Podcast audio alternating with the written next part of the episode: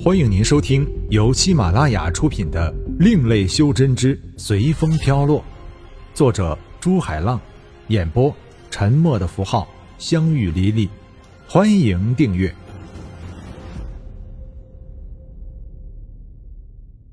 第二十五章：易入魔界。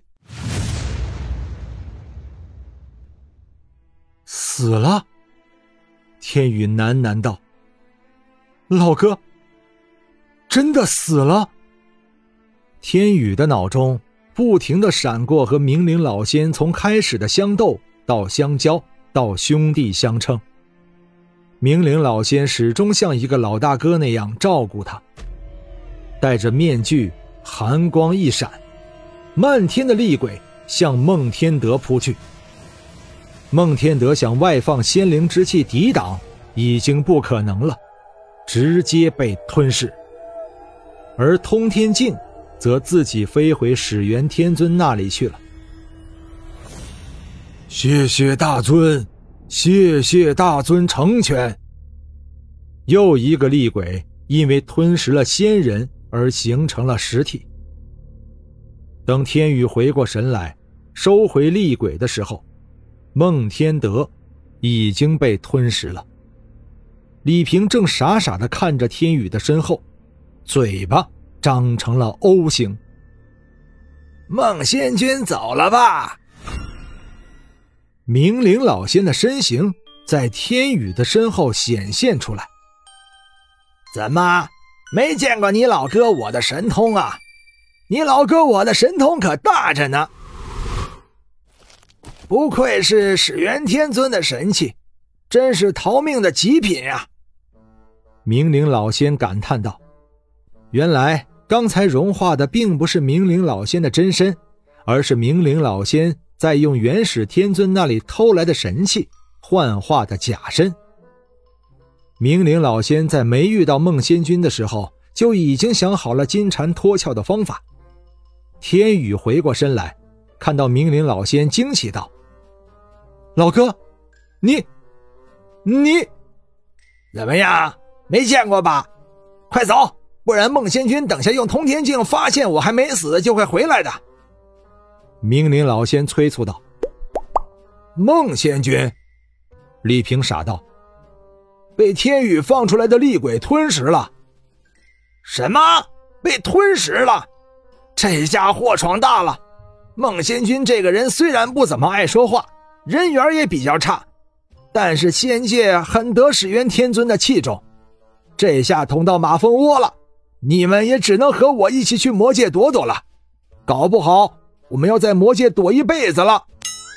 明灵老仙也想不到，凭孟天德仙君的修为，会被天宇放出的厉鬼吞噬。魔界，一个到处充满魔力之气的地方，就像仙界，到处充满仙灵之气一样。修魔者本身就是借助这些魔力之气，不断提高自己的实力。魔力之气和仙灵之气一样，也有自己的特点。仙灵之气使修仙者心境平和，而魔力之气却使修魔者疯狂。修仙者讲究的是在长期的静修中体会大道的境界，而修魔者。讲究的是顿悟，从不停的杀戮、吞食、打斗中，希望有天能够从反面悟通天道，颇有点先破后立的味道。魔界按照修为的不同，把修魔者分为魔头、宁魔、狂魔、疯魔、噬魔、魔尊、魔圣、天魔。天魔上面就是神了，他们称之为魔神。魔界也和修真界、仙界一样，是一个平行于修真界的宇宙。而此时，天宇他们正躲在一个无人星球上。他们的队伍中又多了两个人，不应该说是人，他们一个是吞食了孟天德以后形成实体的厉鬼，因为他自己也不知道他叫什么，天宇就称呼他为木头；另一个就是吞食了散仙也形成实体的木明。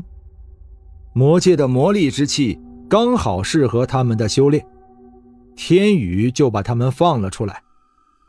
在无人星上待了五年的时间，倒没有什么，只是其中李平有几次疯狂起来，差点和天宇他们打起来。但奇怪的是，天宇并没有因为吸收了魔力之气而疯狂。明灵老仙是因为仙人有仙灵之气，可以克制魔力之气。所以没有发狂。李平他们研究了以后发现，天宇的子府宇宙由原来的一个变成了两个，另一个比原来的那个小了很多，而其中一个放出的能量原来是七彩的，现在好像因为少了点什么才发生了变化，而另一个宇宙的能量发出后是黑色的。当天宇把两个宇宙发出的能量合起来时，颜色又回到了原来的七彩。天宇他们得出的结论是，这个小的宇宙是从大的那个分离出来的，是专门吸收魔力之气的，他们称之为魔之宇宙。进而他们想到，难道天宇能够吸收所有形式的能量？为了让李平不再发狂。天宇用自己的能量打破了李平的元婴，并按照自己的两个宇宙把李平的元婴碎片排成了两个宇宙，并催动李平子府宇宙的自行运转。而明灵老仙知道天宇这种修炼方法是以前从没有过的，真的从没有过吗？而且威力好像连现在的自己也拼不过，于是。也让天宇把自己的仙灵之心破了，改成了两个宇宙。原来，如果是换了别人，是不可能成功的。但李平和明灵老仙进过宇宙之境，虽然没有破除宇宙之境，但天宇告诉了他们宇宙之境的意义。